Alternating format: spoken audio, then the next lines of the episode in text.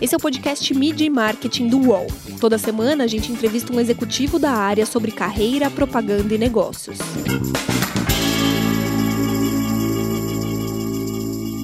A publicidade de remédios, mesmo daqueles que não precisam de prescrição médica, é a que tem mais regulação. Como que é desenvolver peças criativas dentro desse cenário? E como que é lutar contra fake news relacionadas a doenças e vacinas? A gente precisa de mais informação para democratizar a saúde? Eu sou Renato Pesotti e nessa semana a gente recebe o João Consorte, que é CEO da agência Macan Health Brasil. Tudo bem, João? Prazer estar contigo. Oi, Renato. Prazer estar aqui com você, com todo o seu público. Muito legal estar aqui, essa oportunidade da gente conversar.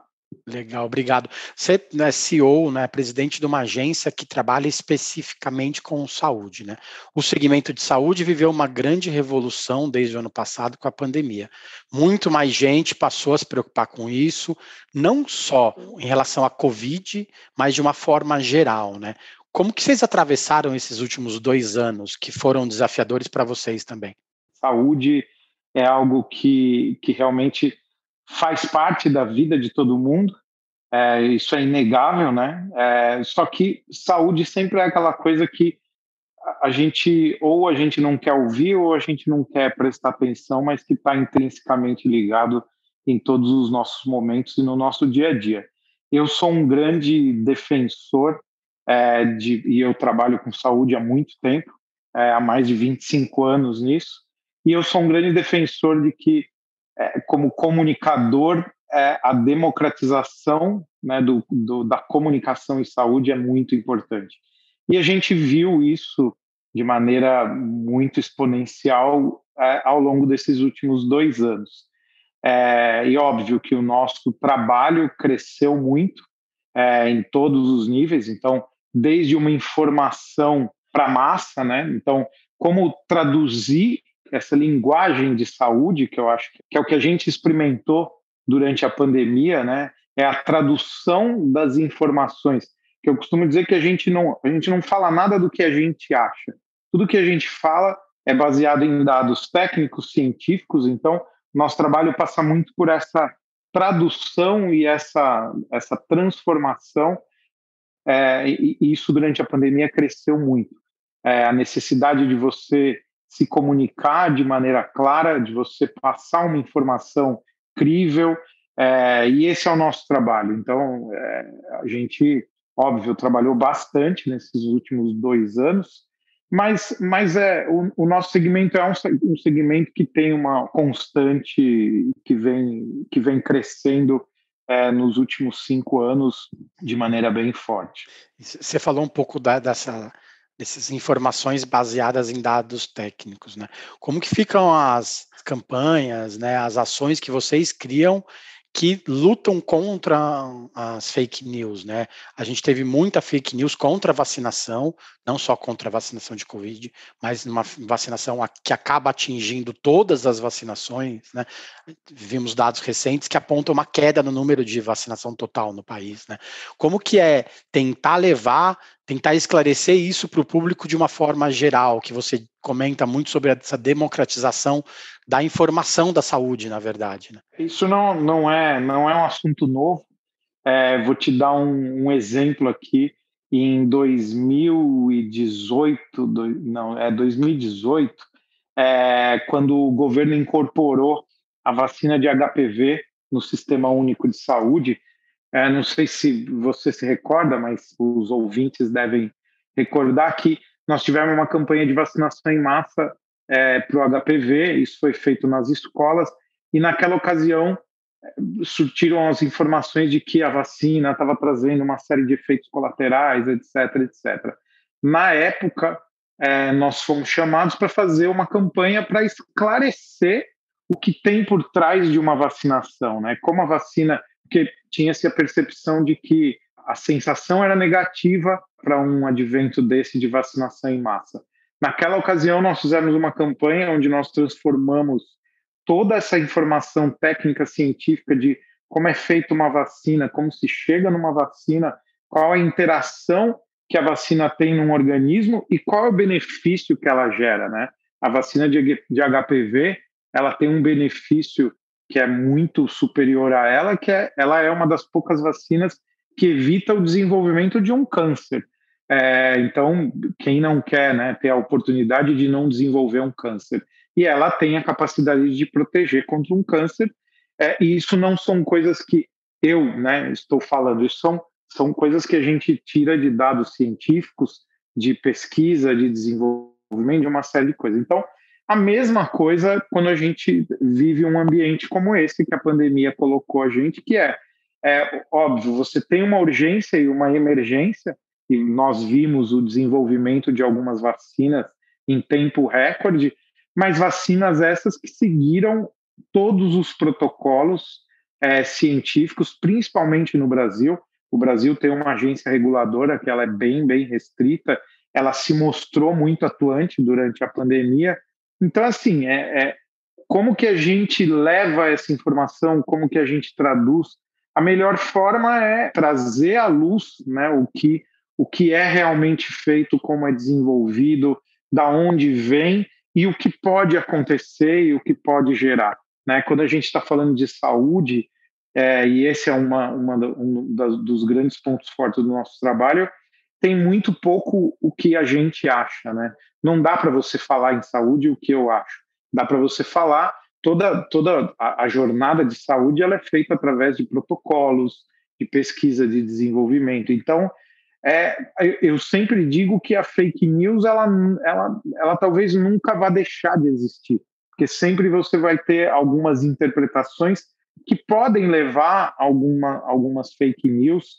É, o que tem que acontecer é que a informação é, real, a informação crível, ela tem que ter uma evidência maior, porque eu acho que isso é, é o grande balanceamento. Né? Então, quando a gente leva essa informação de maneira responsável, baseada em evidências, é, é, você vai ter um peso muito maior e você vai mostrar para a pessoa poder comparar, porque uma coisa que você não vai poder eliminar, talvez, sejam as fake news, elas vão, elas vão seguir acontecendo, mas quando você tem o contraponto daquilo que você pode confiar, você sim pode comparar e tomar sua decisão. E a gente também viu isso acontecer muito é, em relação à saúde e a gente vê isso a, a todo dia. Então, esse trabalho que a gente desenvolve, ele é um trabalho que passa muito por isso.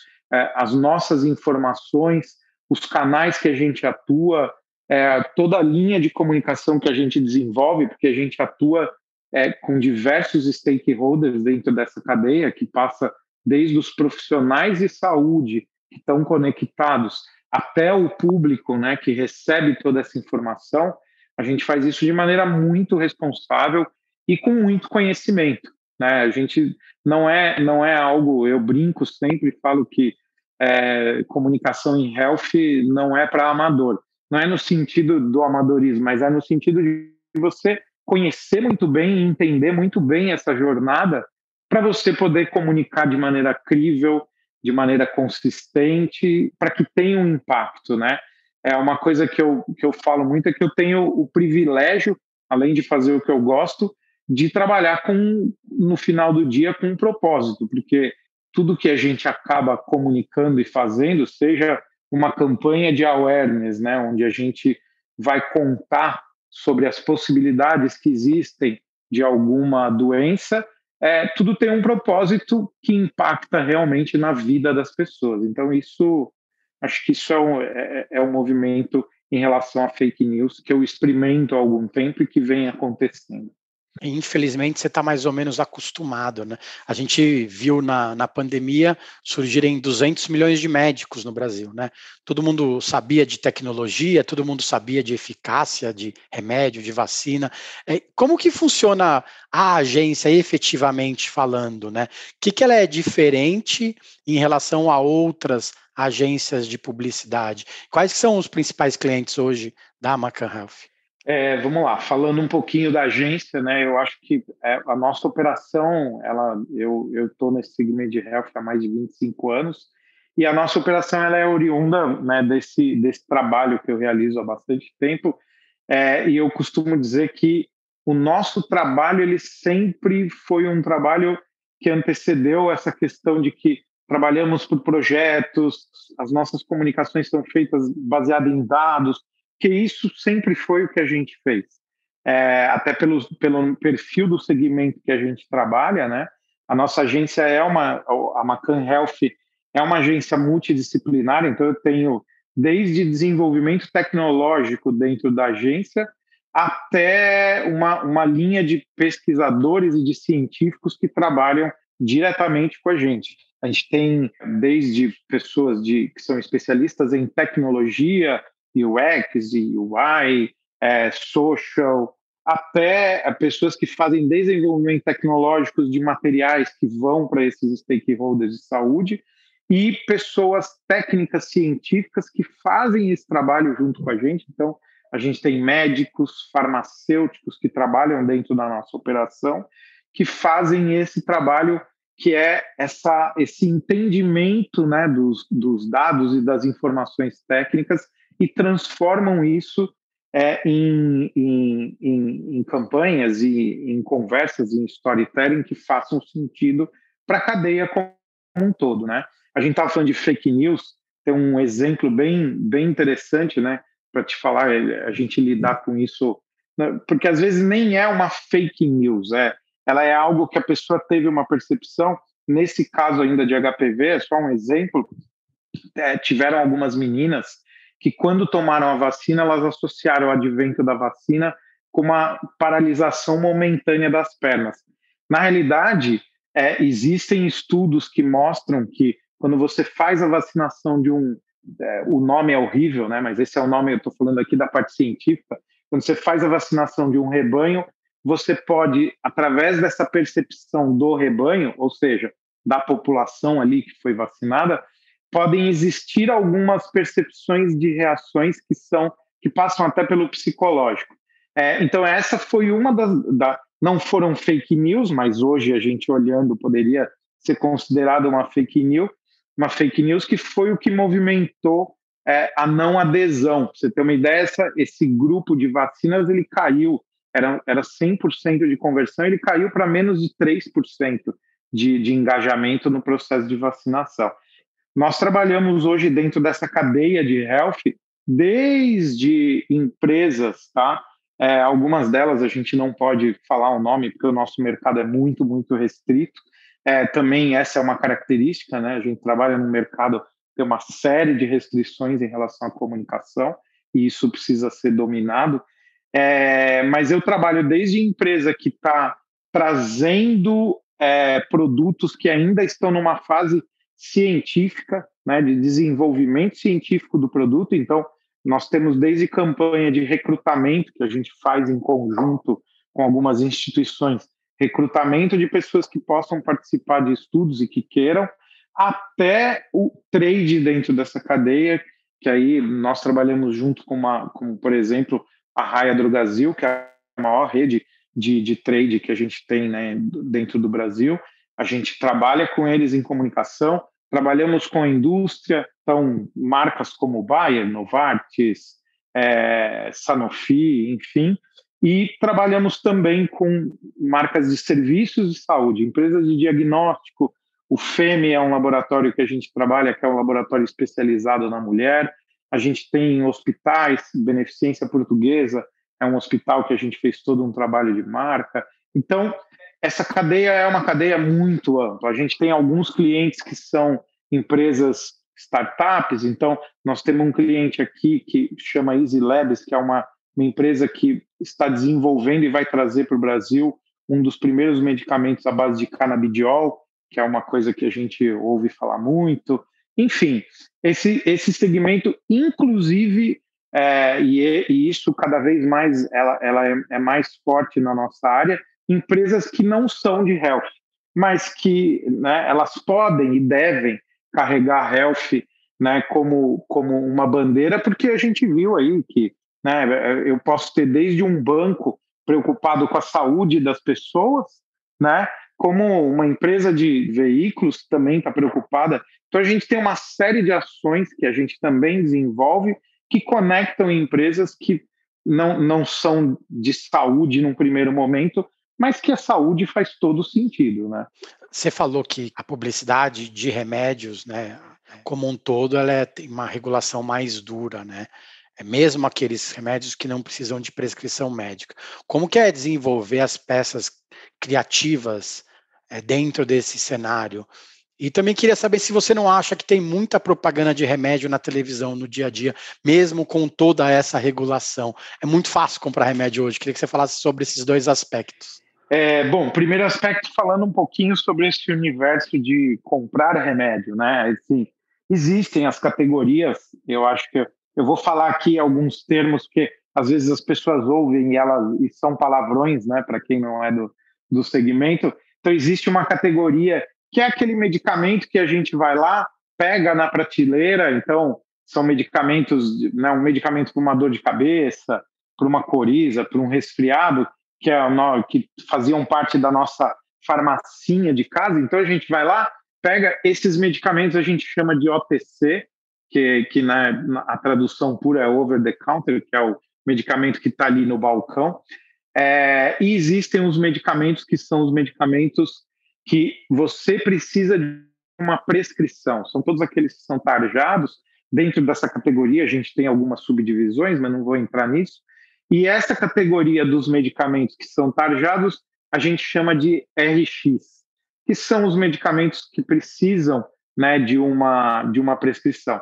Além disso, a gente tem uma outra categoria no canal, né, que é o canal que a gente vai lá da farmácia, que são os não medicamentos, que cada vez ganham mais força e que a gente percebe que, a, que isso foi uma das características da pandemia, que trouxe um pouquinho mais de proximidade das pessoas, por exemplo, num segmento de vitaminas, né, que são os considerados não medicamentos.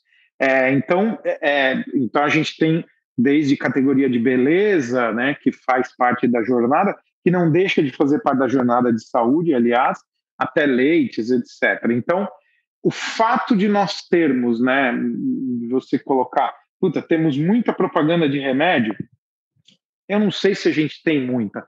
Eu acho que o que a gente tem é, é uma tentativa das pessoas poderem entender muito melhor o que aquilo é capaz de fazer porque em alguns momentos da sua jornada de saúde, é, essa decisão ela é única e exclusiva sua. Você, em teoria, não precisaria de um profissional de saúde para, em teoria, né? Porque de fato, quando a gente fala de saúde, o importante é que você tenha um acompanhamento de um profissional de saúde, porque às vezes um, sei lá, vamos, vamos falar de uma coisa aqui que todo mundo sabe. E quantas vezes a gente já não ouviu falar?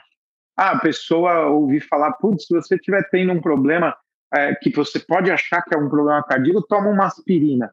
Ah, tem muita gente que pode achar, então se eu tomar aspirina eu não vou ter problema cardíaco. A gente viu, é, e eu não vou, não quero polemizar nada disso, mas as discussões que aconteceram em torno de algumas categorias de medicamentos, né? Então é, é gente tentando explicar medicamentos complexos é, dentro de uma cadeia de uma jornada de tratamento de uma Covid. É, que, então, assim, a gente tem que ter comunicação sobre os medicamentos. Esses medicamentos que hoje são da categoria OTC, que são os livres, de venda livre, né, que a gente chama, é importante sim as pessoas saberem o que aquilo se propõe e o que aquilo pode te ajudar, para você não cair em algumas armadilhas. Em saúde, a gente tem muita armadilha. Né? É, é, eu não preciso nem falar, esse assunto é quente quando a gente fala das armadilhas que nós estamos vendo aqui, né? É, e, de novo, eu não, não, é politizar nem, nem um pouco a conversa, mas é simplesmente a informação técnica científica não ser suficiente para eu poder afirmar qualquer coisa em relação a isso. Na questão do medicamento de prescrição, é, esse medicamento, sim, ele tem todo o medicamento, na sua grande maioria, ele tem desde interações medicamentosas, então eu posso tomar um medicamento, e o que, que é esse bicho, né? Eu estou tomando uma coisa que de repente pode ter um princípio ali que pode interagir com algo que, que eu faço uso regularmente e pode afetar. Então, tudo isso o profissional de saúde ele tem capacidade de olhar, de analisar, ele tem, ele faz essa análise desses amplos espectros. Então, não é eu vou receitar um medicamento para você eu tenho que entender tudo que tem no meio da sua jornada de saúde para ter certeza que aquilo se, é, vai fazer mais bem do que mal para você. Então, a questão da regulamentação, ela passa por aí, ela passa por uma categoria de produtos que garantem uma segurança para você. A gente tem algumas experiências em outros países, por exemplo, nos Estados Unidos. É, eu não acho que isso é ruim, é, pelo contrário, eu acho que isso é muito importante. Lembra que a minha primeira conversa é, é a democratização da informação em saúde, é, e eu acho, e a gente faz isso de algumas formas, é, uma das primeiras campanhas de awareness que, eu, que a gente fez aqui no Brasil, isso foi lá atrás, foi trazer para o Brasil a comunicação do Outubro Rosa, que era totalmente diferente é, no mundo inteiro. Na, naquela ocasião, é, o câncer de mama ele tinha um conhecimento, ele tinha só um protocolo que era o exame de toque. Né? Então, você fazia o exame de toque na mama e aí você, em teoria, descartava ou não um, um positivo. Descobriu-se ao longo dos anos e através do desenvolvimento de novas tecnologias de detecção que o exame de toque não era suficiente e que a mamografia era muito importante. E foi aí que a gente trouxe a, a ideia de uma campanha que foi o Outubro Rosa, que era, na época, o mote dela era mulher consciente não aceita informação pela metade, e era a ideia de você fazer a mamografia e aí sim você poder descartar é, a evidência de um câncer de mama. É, então, isso faz parte dessa cadeia. Eu não estou falando especificamente de um produto. É, nos Estados Unidos, por exemplo, que é um dos lugares que a gente pode comunicar tratamentos é, que são disponíveis e as pessoas têm, elas têm o conhecimento. Então, ah, se você vier a ter um câncer de mama, por exemplo, você fica sabendo quais são os tratamentos. Não, não é que você vai lá comprar, porque você não compra o produto, mas você pode é, entrar no nível de discussão sobre que tratamento e por que aquele tratamento é mais apropriado no seu caso. É, no caso de um câncer de mama, que eu estou só pegando um exemplo, existem mais de 150 protocolos diferentes para um tipo de câncer. Então, é, tudo isso eu estou dizendo para que é a regulamentação ela existe, é, ela, a, a, comunicação ela tem que ser feita de maneira muito responsável, mas no final das contas a tentativa é que você receba informações que te ajudem a, a tomar as suas decisões e a, e a olhar para o seu problema né, por um ângulo é, muito mais otimista e que, e que você possa lidar com isso seja qual for a sua jornada de saúde. Contra fake news, nada melhor do que a informação. Né? A gente vai para o intervalo, daqui a pouco a gente volta com o João para falar sobre esses meses coloridos, como ele citou Outubro Rosa, e sobre como a fragmentação da mídia é, muda a forma de fazer publicidade.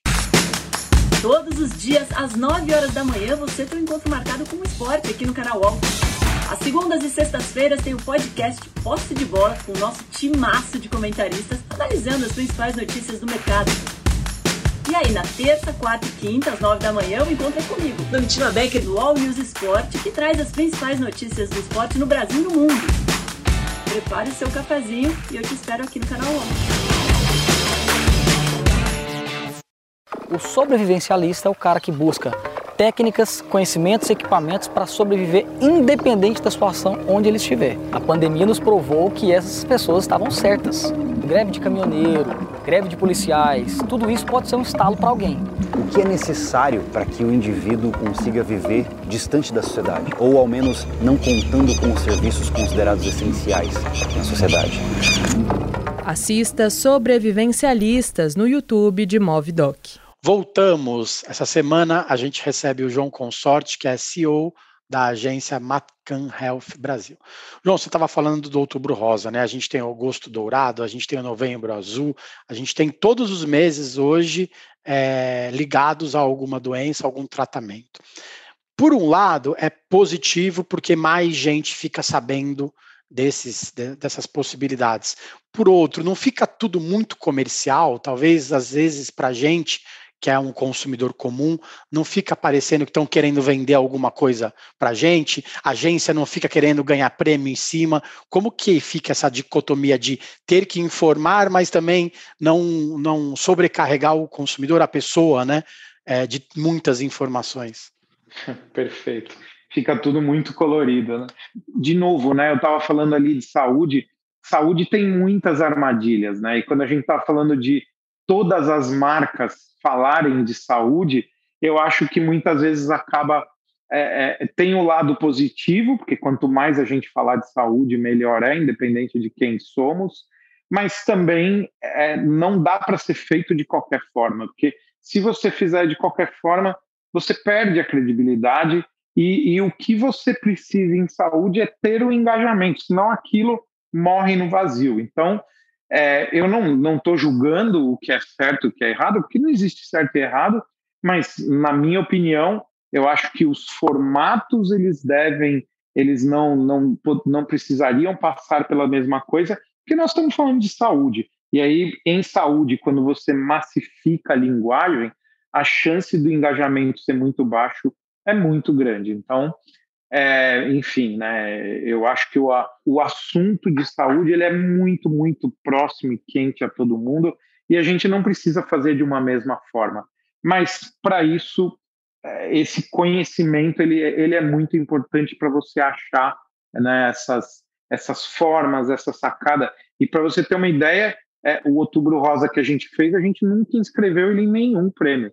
Então, assim, não não foi uma campanha pra, pra feita para prêmio, ela era uma campanha para realmente mudar a realidade de uma doença. Mas eu acho que tem espaço para tudo aí, e o importante é a gente ter o engajamento e ter visibilidade, né? São os percalços do mercado, né? O, o Márcio Erlich, que é, que é jornalista conhecido do meio publicitário, outro dia eu vi um post dele brincando que o Cristo Redentor muda tanto de cor que a gente não tem a menor ideia do que está acontecendo ou não, né, com, com as cores dos meses, né. E isso ligando ao que você falou, que antigamente poucas marcas de outros setores falavam de saúde. Lógico que quando mais marcas, é, bancos, instituições financeiras, é, marcas de, de, tênis de corrida, é, N né, setores hoje falam de saúde também. Né? Isso cresceu muito recentemente, não só por causa da pandemia, porque outras empresas começaram a perceber o quanto que saúde é, é importante. Porque se a, a pessoa não tiver saúde, ela não pode ser uma consumidora, né? No fim das contas, a história é essa. Como que chegam esses clientes para vocês, né, de fora, que a gente pode dizer? O que, que eles geralmente pedem é, e como que vocês recebem esses pedidos? É, é engraçado, né? Porque, porque é, muitas vezes tem na nossa cadeia existe uma coisa que é em alguns momentos, acho que hoje em dia nem tanto, mas num, num passado não muito distante, é, a nossa divisão, até dentro do nosso grupo, era, era vista como, olha lá, os caras que, que, que sabem, que, que comunicam aquelas coisas chatas que ninguém quer ouvir, né? É, então, assim, que falam, né, só, só falam esse tecnês, essa coisa chata. Não, não é, não é só isso. E esses outros players passam por muito por isso, né? Então, é assim, eu costumo dizer que dentro da jornada de saúde uma coisa que é imprescindível para qualquer marca que quiser conversar com saúde é trazer credibilidade para aquilo que ela está falando. Então, para ter a credibilidade, você precisa ter o conhecimento dessa cadeia e como entrar nessa cadeia e como se comunicar com essa cadeia. Então, na maioria das vezes, o que acaba acontecendo com a gente são projetos onde, através né, de, de, de alguns assuntos que estão em pauta, é, muitas vezes a gente conecta essas marcas dentro de uma jornada. E aí sim, né, fazendo isso, a gente mantém e traz essa credibilidade para dentro da marca, independente do que for. É, então, por exemplo, vou dar um, um, exemplo que aconteceu no México. É, a gente juntou, a gente construiu um case onde uma marca de automóvel ela tinha feito uma pesquisa e ela chegou à conclusão que conclusão não, né? Os dados da pesquisa mostraram que 26% dos cânceres de pele, de melanoma, eles surgiam no braço. É, por ser um país tropical, que era um país da América Latina, é, as pessoas dirigiam muito com o braço para fora. E aí a gente uniu uma marca que tinha um protetor solar, é, fizemos um espaço dentro de um do, do console daquele automóvel que ele tinha um dispenser do protetor solar, que aí ele passa a fazer parte da, daquele veículo, onde a pessoa entra, pega o protetor, passa no braço porque ela vai andar no carro. Então, assim, olha quanta coisa tem aí, né? Eu estou evitando um câncer, estou protegendo a pele, eu estou fazendo isso através de um automóvel onde essa pessoa passa muito tempo do seu dia. Então, é, é, tem, existe uma cadeia dentro disso. Então, hoje, é, eu, eu, eu gostaria até que isso fosse diferente, mas hoje, mas isso vem evoluindo muito, como eu disse. Hoje, é, é, essa aproximação acontece a partir de alguns projetos que a gente às vezes propõe, ou às vezes a marca, é, a gente percebe um desafio de uma marca e faz algumas propostas e desenvolve isso até com alguns parceiros do grupo. Então, é, eu tenho um, projeto, é, se a gente vai pensando em vacinação, você imagina quantas marcas poderiam estar é, tá ao lado né, de, de, de processos de vacinação não estou falando de Covid, porque isso, a Covid é, um, é algo que o, que o Estado provê para a gente, mas eu estou falando de toda a cadeia de vacinação, que durante a pandemia, não, não foi só em vacinas, nós tivemos quedas bem grandes de, de acompanhamento de saúde. Então, grandes marcas podem sim fazer com que as pessoas se mantenham conectadas nas suas jornadas, e aí isso ser um assunto é, vacinação é um deles, é, tratamento de doenças crônicas, enfim, realização de exames periódicos e por aí vai. Então essa sinergia, ela, ela, ela hoje acontece através de projetos que a gente acaba ou promovendo ou chegando para a gente alguns desafios. Legal, porque aí é o momento de todas as marcas ajudarem a população, né? A gente viu que esse papel social das marcas cresceu na pandemia, talvez porque as pessoas começaram a prestar atenção um pouco mais nas marcas, porque hoje, infelizmente, as pessoas confiam mais nas marcas do que nos políticos, do que em parte da imprensa. É como que é ser responsável por levar essa informação para o público, né? Você hoje não é um publicitário, você é parte médico, né? Como que é, é viver com isso? Você comentou que existem médicos na equipe também, né? É até engraçado você encontrar com um médico e perguntar ah, onde você trabalha? Aí o cara responde, putz, numa agência de publicidade. A pessoa não vai entender, né? Mas você não é médico? Como que é ter esse propósito, né? É, vamos lá, tem várias respostas aí dentro da sua pergunta. A primeira a primeira delas é, sim, eu tenho pessoas da nossa área de estratégia que são muito conectadas com saúde. Eu tenho gente que estudou, eu tenho uma, uma, algumas pessoas desde que estudaram biomedicina até farmácia e fazem parte das equipes de estratégia, planejamento. É, a gente tem uma área muito, muito forte de desenvolvimento tecnológico. É, e aí, dentro disso, né, essa, essa questão de, de estar dentro desse organismo é muito legal, porque é, é, é o que você falou, as marcas passam a ter um papel. A gente tem um, um, um mote dentro da nossa, da nossa corporação, que é o TRUF, né? que a gente tem é, a gente tem essa obrigação de fazer com que as marcas desempenhem um papel é, de importância na vida, e aqui a gente coloca um adendo que é na vida e na saúde das pessoas. Então, todas as marcas têm esse poder, né? Então, não importa é, se eu tô se eu estou vendendo é, né, um, algo, um produto financeiro que de repente eu posso ajudar a pessoa a se conectar numa jornada de saúde.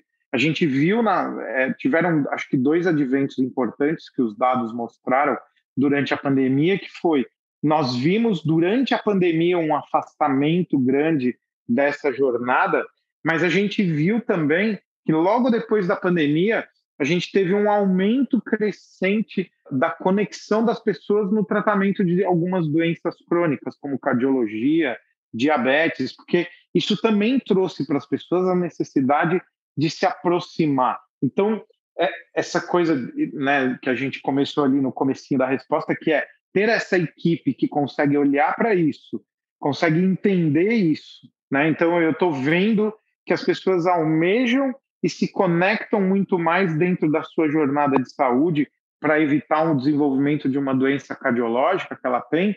É, e, e a gente tem a oportunidade de fazer isso através de um processo de comunicação é muito, muito importante e é, e é de um propósito e de uma, né, um propósito incrível. Então, isso é, é, é, é bem legal e, e é parte do nosso trabalho.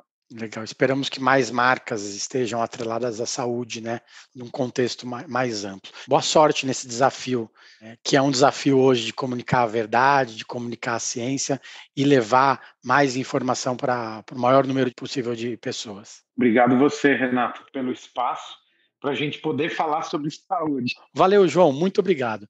É, para vocês que acompanham o nosso podcast, as entrevistas também são exibidas em vídeo dentro da programação do canal UOL. A gente tem mais de 100 episódios no Spotify, no YouTube e no Apple Podcasts. Muito conteúdo bacana para quem quer saber mais sobre propaganda, sobre marketing e sobre comunicação. Toda semana tem um programa novo para vocês. Valeu, gente. Obrigado. Até mais. Os podcasts do UOL estão disponíveis em todas as plataformas. Você pode ver uma lista com esses programas em wall.com.br/podcasts. Mídia e Marketing tem apresentação e reportagem de Renato Pesotti, captação de áudio de João Pedro Pinheiro e coordenação de Armando Pereira e Juliana Carpanês. Qual?